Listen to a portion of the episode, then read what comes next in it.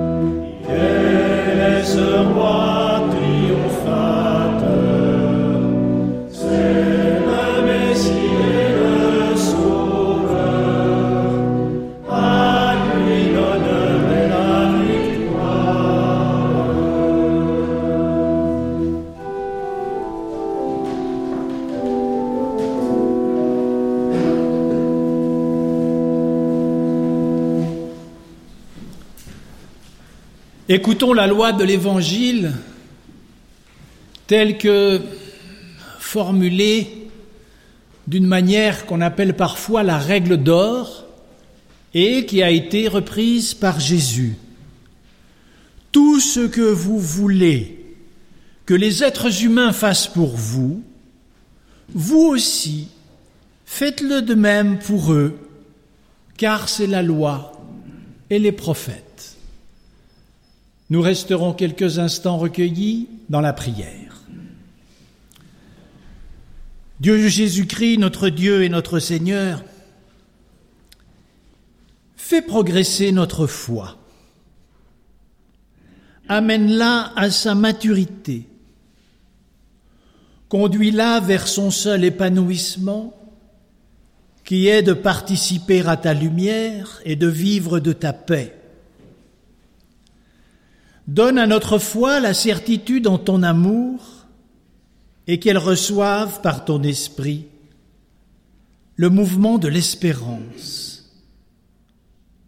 Qu'au cours de ce culte, notre foi soit ravivée, qu'elle soit ranimée par cette espérance reçue de toi, éclairant notre vie, la nourrissant de ta promesse que notre foi ne, soit pas considérée par nous comme une acquisition immuable, mais qu'elle soit le commencement de notre recherche, comme le début d'une marche exigeante, pressante, vers la découverte de ta vérité et de ta sagesse.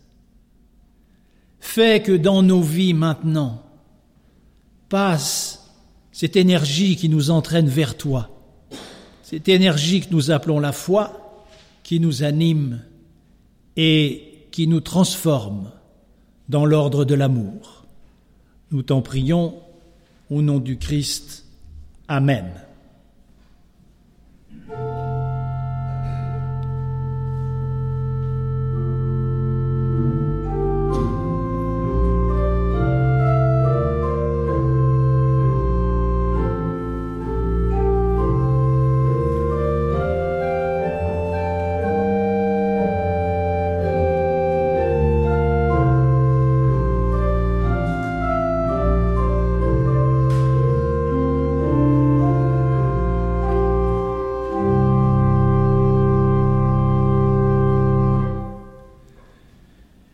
La manière dont Dieu s'engage vis-à-vis de nous.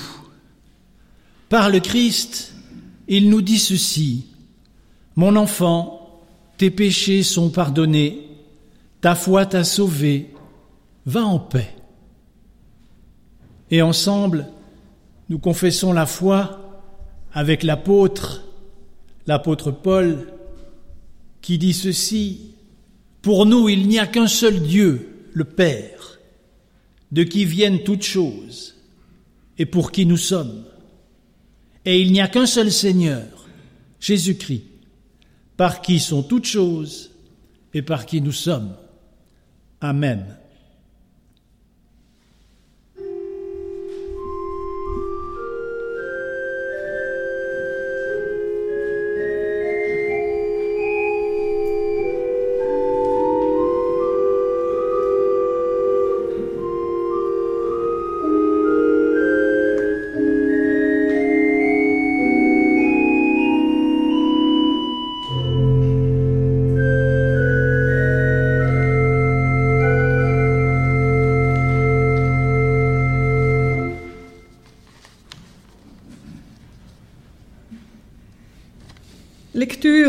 Psaume 19.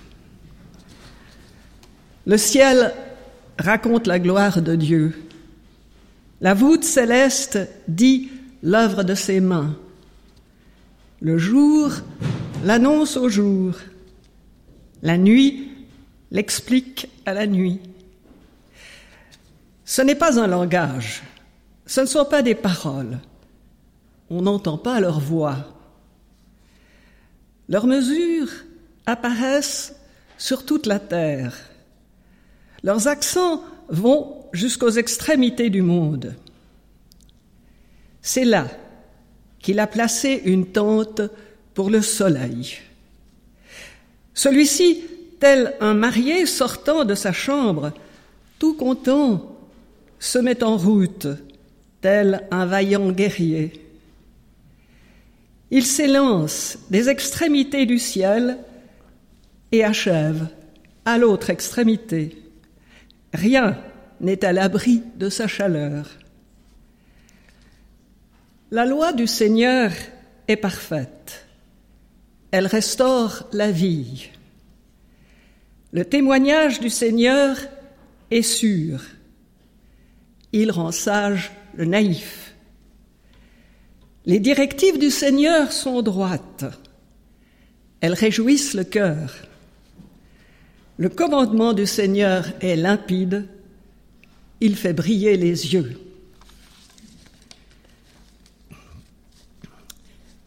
Maintenant, un passage de l'Épître aux Hébreux au chapitre 10 et 11. Ne perdez pas votre assurance elle obtient une grande récompense. C'est d'endurance, en effet, que vous avez besoin pour accomplir la volonté de Dieu et obtenir ainsi la réalisation de la promesse. Car c'est encore si peu, si peu de temps, et celui qui vient sera là il ne tardera pas. Mon juste, par la foi, vivra, mais s'il fait défection, mon âme ne trouve plus de satisfaction en lui. Nous, nous ne sommes pas des êtres à faire défection pour notre perte, mais des êtres de foi pour le salut de nos âmes. La foi est une manière de posséder déjà ce que l'on espère, un moyen de connaître des réalités qu'on ne voit pas. C'est elle qui valut aux anciens un bon témoignage. Par la foi, nous comprenons que les mondes ont été organisés par la parole de Dieu. Il s'ensuit que le monde visible ne prend pas son origine en des apparences. Et nous prions. Notre Dieu et notre Père, envoie sur nous ton Saint-Esprit. Ouvre nos cœurs et nos intelligences, que nous recevions ta parole et qu'elle puisse à chacune et chacun dire ce matin ce que tu veux lui dire. Nous t'en prions au nom de Jésus-Christ. Amen. Et je vous invite à chanter au numéro 406 les strophes 1 et 2.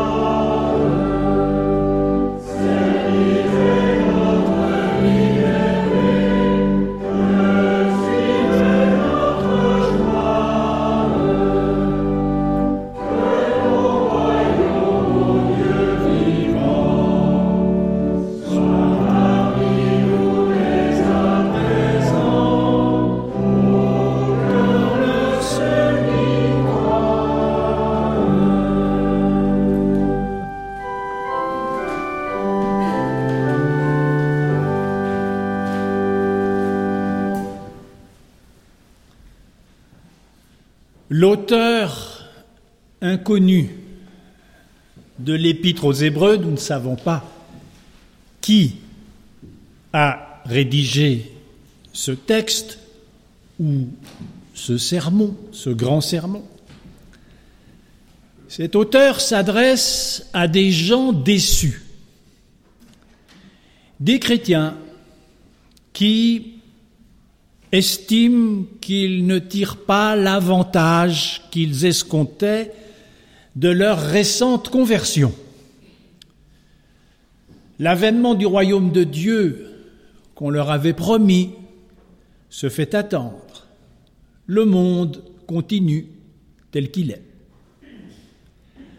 Le culte qu'ils rendent à Jésus-Christ commence à préoccuper les autorités en place.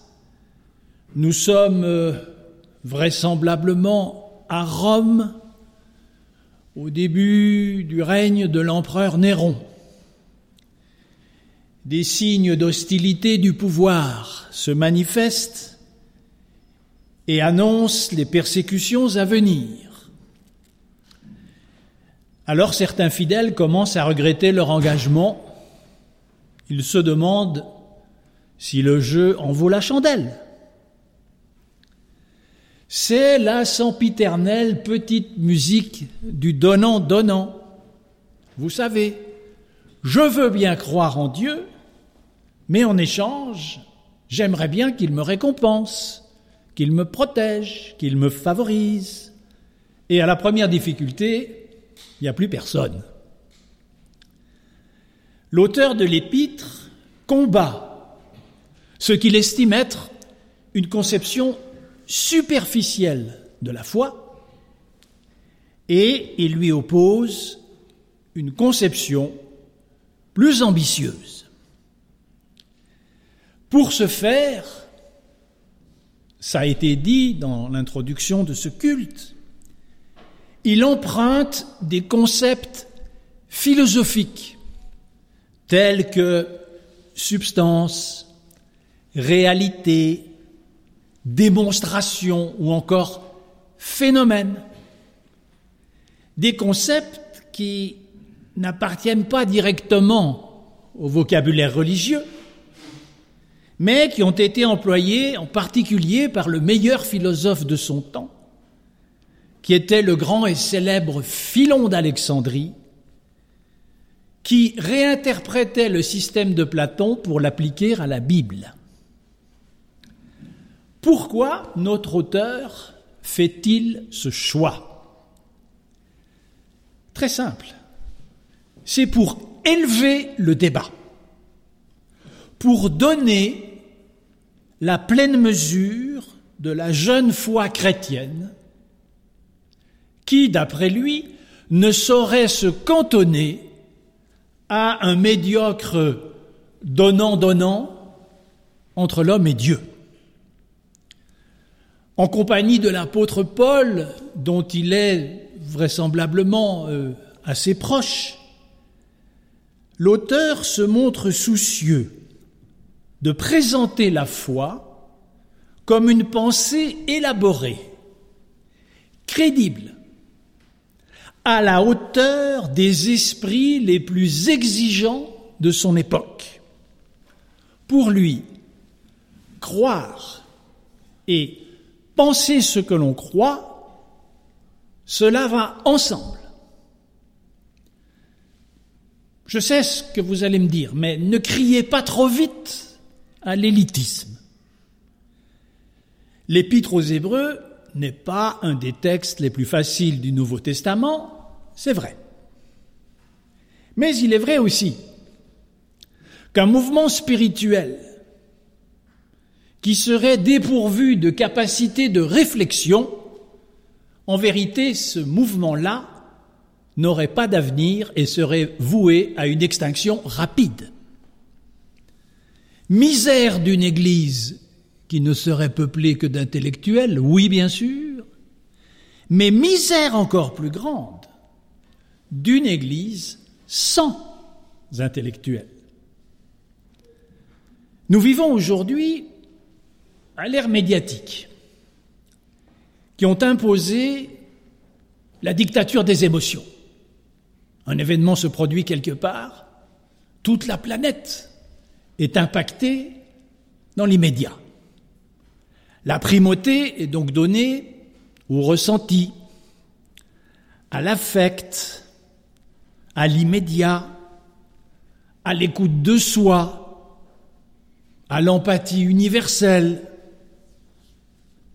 Bien sûr, euh, c'est pas interdit, mais c'est un peu court il se pourrait que cette ambiance finisse par déteindre sur notre manière de vivre la foi, jusqu'à peut-être en faire un simple état d'âme, euh, un feeling, comme on dit en anglais, un feeling parmi d'autres. C'est un peu la version contemporaine du donnant-donnant. Je veux bien croire en Dieu, mais en échange, j'attends qu'il me fasse sentir des émotions rares, des états intérieurs euh, raffinés, voire des extases. C'est le grand retour du consommateur. Je veux bien croire en Dieu, à condition qu'il me permette de consommer un petit peu de divin. Seulement, vous l'apercevez, si la foi n'est qu'une simple émotion, on ne peut rien bâtir là-dessus. On ne peut pas se reposer sur quelque chose d'aussi fluctuant et passager qu'une émotion. Raison pourquoi notre auteur oppose un contenu puissant qui est sa propre contribution d'intellectuel à l'édification de l'Église.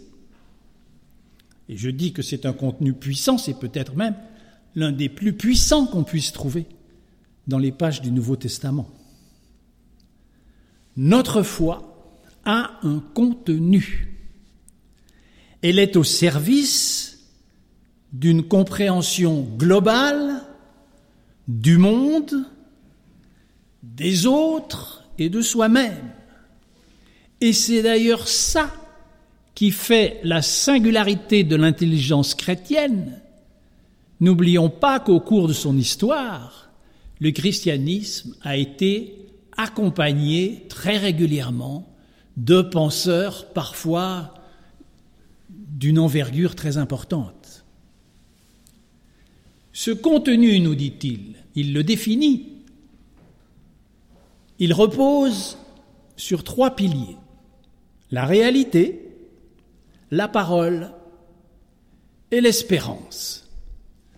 Commençons par la réalité. Ce que l'on voit ne prend pas son origine dans des apparences. Pour la foi, la réalité ne se réduit pas à ce que je peux vérifier au moyen de mes sens, ce que je vois avec mes yeux, ce que je touche avec mes mains, ce que j'entends de mes oreilles, ça n'est pas la réalité entière.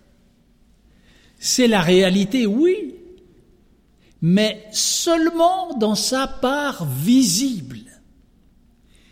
Il faut compter aussi avec la part invisible. Parce que la réalité visible, elle a une origine, et elle a une destination. On ne les voit pas. Pourtant, elles existent. Cette origine et cette destination que je ne peux pas voir avec mes sens, je peux en revanche les approcher avec la foi. Il nous est donc dit que la réalité est complète à partir du moment où la part visible est jointe à la part invisible. Et seule la foi parvient à joindre les deux. Permettez-moi une comparaison personnelle pour éclairer euh, ce propos qui vous semble peut-être un peu abstrait. Je suis depuis peu de temps l'heureux grand-père d'un petit garçon prénommé Oscar. Il y a quelques mois encore, Oscar n'était pas né. D'une certaine façon, il n'existait pas, ou plus exactement, il était en devenir.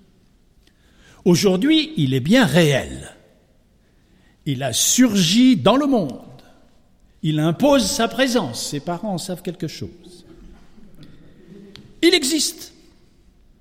Mais la réalité d'Oscar est-ce qu'elle se résume à ce petit enfant que je tiens dans mes bras à l'instant T? Vous vous rendez bien compte que non. Parce que Oscar est aussi l'accomplissement d'un projet dans lequel il prend son origine. Ses parents se sont rencontrés, ils se sont aimés et ils l'ont conçu. C'est leur amour qui a appelé Oscar à la vie. Et donc, Oscar ne prend pas son origine dans les apparences. Cet amour est invisible. On n'en voit que le résultat. Et pourtant, il est à la base de tout. Et puis devant Oscar, il y a le futur. Il y a la destinée qu'on lui souhaite, tous ces possibles qui vont s'offrir à lui sous le regard de Dieu. Ça aussi, c'est invisible. Cependant, la réalité complète d'Oscar contient tout cela réuni, le visible et l'invisible. Eh bien, pour l'auteur de l'épître, la foi ressemble à ça. Par la foi, nous connaissons que le monde est plus que ses apparences, et la vie est plus que ce qu'elle semble être. Le monde et la vie tirent leur origine d'une impulsion primitive que la Bible appelle la création, un geste volontaire de la part de Dieu. Et le monde et la vie se déroulent sous le signe d'une promesse que Jésus a appelée le royaume de Dieu, que l'on pourrait traduire par la promesse d'un nouvel état des choses. De sorte que, vous le voyez, la foi agrandit l'être humain. La foi l'élargit au lieu de le diminuer. L'être humain vient d'un ailleurs, il va vers un ailleurs qu'on ne voit pas, mais cette destination fait bel et bien partie de sa réalité, c'est la raison pour laquelle nous marchons par la foi. Et au passage, ça me permet d'éliminer des clichés euh, caricaturaux euh, qui sont souvent émis à propos de la foi chrétienne. On nous accuse, on nous brocarde, nous disant que nous enseignons des illusions pour fuir cette vallée de larmes. D'autres, plus politiques, ont dit que c'était l'opium du peuple. Vous connaissez tout ça. Mais si on reprend ce que nous dit là l'auteur des Hébreux, il ne s'agit pas de prétendre que le monde visible et les innombrables phénomènes qui vont avec sont sans valeur, sans consistance, et qu'on devrait les éviter. La foi chrétienne, ça n'est pas une stratégie pour échapper à la réalité, aussi difficile soit-elle. Ça n'est pas une drogue mentale pour oublier ce qui se passe, quand bien même ce qui se passe est, comme aujourd'hui, si difficile. Jésus n'a pas échappé au monde tel qu'il est, au contraire, il l'a assumé jusqu'au bout, jusqu'à la croix, jusqu'à la mort, même si de l'autre côté de la croix, de l'autre côté de la mort, il y a la vie qui est plus que la vie. Mais cela le savait-il au moment où il s'avance vers la croix Non, la foi n'est pas une consolante rêverie, c'est tout le contraire. C'est un élargissement de la conscience. J'en viens au deuxième point, la parole de Dieu. C'est par la foi, nous dit l'Épître, que nous connaissons que le monde a été organisé par la parole de Dieu. Je viens de dire que la foi élargit notre conscience de la réalité à l'invisible. Elle nous met au contact de l'origine et de la destination des choses. Toute créature, animée ou inanimée, a pour origine la parole créatrice de Dieu. À tel point que, dans la Bible, le vocabulaire de l'hébreu n'a pas de mot pour dire chose. Euh, chose n'existe pas en hébreu. Chose est toujours traduit par parole. Chaque chose, c'est la cristallisation d'une parole. Donc, quand tu rencontres une chose, demande-toi de quelle parole elle vient. Je m'explique. Le psalmiste, psaume 19. Les cieux racontent la gloire de Dieu et l'étendue dit l'œuvre de ses mains. Voici des millénaires, lors d'une belle nuit étoilée à Jérusalem, le poète sacré est sorti sur sa terrasse et il s'est abîmé dans la contemplation du ciel. Et il lui a semblé que l'univers parlait. Il a eu l'intuition que l'espace immense, les étoiles innombrables, la course de la lune, tout cela était comme un vaste livre ouvert, et que ce livre racontait la gloire du Très-Haut. Et pourtant, ça n'est pas le spectacle de la voûte céleste, aussi belle soit-elle, qui est la cause de la foi du psalmiste. Sinon, ce serait simple. Il suffirait de faire un peu d'astronomie pour devenir croyant. Or, nous savons que parmi les astronomes, il y a autant de croyants que d'incroyants, comme partout. En elle-même, la nature est neutre. Elle ne raconte rien. C'est la foi du psalmiste qui lui fait dire que la chose qu'il voit, l'étendue céleste, vient de la parole de Dieu. Troisième point, la foi est la garantie des choses qu'on espère. Troisième pilier, l'espérance. Aujourd'hui plus que jamais, devant la très difficile situation qui nous échoit, sans précédent depuis bien longtemps, je crois que les chrétiens ont le devoir d'espérer. Pour nous, c'est un devoir. C'est ce qui est attendu de nous aujourd'hui, très clairement.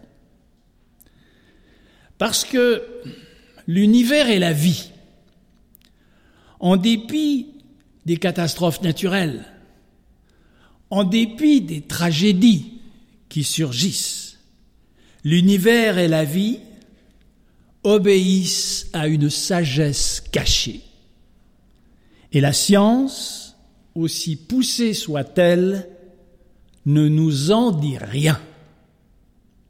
Par contre, la foi le peut. Elle nous dit qu'il existe une direction, malgré tout ce qu'on voit, et que nous devons espérer dans cet être nouveau que Jésus a promis, dans ce royaume vers lequel nous avançons même si on ne le voit pas. À tous nos contemporains qui sont euh, maintenant sous le joug de la peur et de l'angoisse à cause de la pandémie. Nous devons affirmer que la réalité dans laquelle nous vivons ne se réduit pas à ce que l'on voit, mais qu'il y a aussi de l'invisible, et qu'à cause de cet invisible, il ne faut pas désespérer, mais il faut tenir debout dans l'épreuve, et que nous sortirons de cette épreuve, et qu'il y aura de nouveaux jours. Bien sûr, me direz-vous, mais qu'est-ce qui nous garantit que ce que vous racontez n'est pas une illusion Que vous n'êtes pas en train de nous communiquer votre délire personnel? L'auteur répond, mais ce qui le garantit, c'est la foi, justement. La foi qui est en nous. C'est elle qui est la garantie que ce qu'on espère est véritable et non pas illusoire. Ce n'est pas nous qui choisissons la foi. C'est la foi qui nous choisit. Et ça, quoi qu'on dise, Calvin l'avait parfaitement compris. La foi, c'est l'indice d'une présence en nous qui n'est pas nous et qui ne vient pas de nous. Elle vient de Dieu. Cette petite lueur qui clignote dans l'âme, tremblante comme la flamme d'une chandelle, qu'il faut protéger et entretenir soigneusement. C'est l'étincelle de Dieu. C'est de cette manière qu'il nous guide et qui nous attire vers l'accomplissement qu'il a prévu. Ainsi, vivre par la foi, c'est se lancer activement et je dirais courageusement dans le devenir, à la suite de nos lointains ancêtres spirituels dont euh, il parle tout au long du chapitre suivant, en route avec eux vers la cité de lumière. Une expérience est en cours dont le dernier mot n'est pas dit. Amen.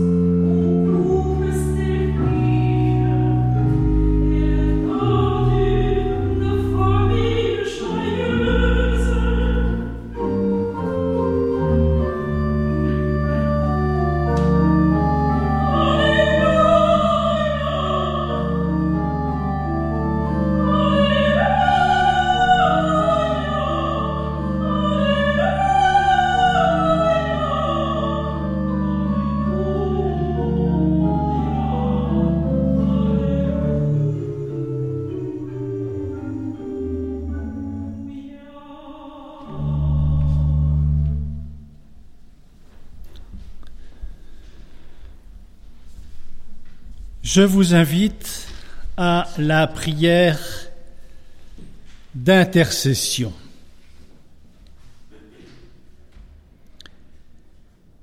Père, ta parole nous a redit ton amour pour ce monde.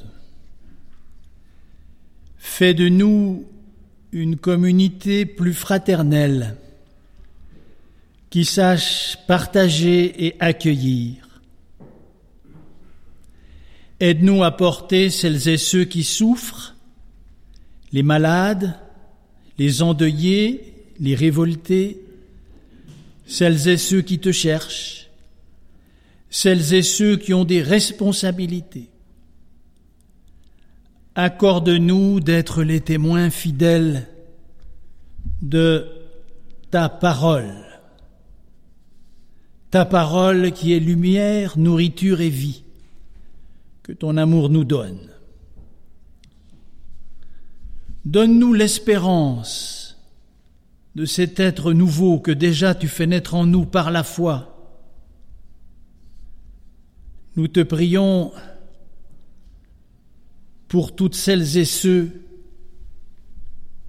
qui sont confiés à notre garde. Nous te les nommons à cet instant dans le secret de nos cœurs. Nous te prions enfin pour l'Église universelle. Donne-lui sagesse et clairvoyance lorsque sa place est reconnue, force et courage lorsque sa place est contestée, et quand elle dort, veuille la réveiller, nous te le demandons au nom de Jésus-Christ, notre Seigneur, et ensemble maintenant, d'une seule voix, nous faisons monter vers toi la prière que Jésus a laissée aux disciples. Notre Père, qui es aux cieux, que ton nom soit sanctifié, que ton règne vienne, que ta volonté soit faite sur la terre comme au ciel. Donne-nous aujourd'hui notre pain de ce jour. Pardonne-nous nos offenses, comme nous pardonnons aussi à ceux qui nous ont offensés ne nous soumets pas à la tentation, mais délivre-nous du mal, car c'est à toi qu'appartiennent le règne, la puissance et la gloire au siècle des siècles. Amen. Et je vous invite à présent à chanter. Je vous invite à chanter au numéro 392 et puisqu'il nous reste un peu de temps, je suggère que nous chantions ce cantique en entier, c'est-à-dire les trois strophes. 392. 47-12 dans le Alléluia.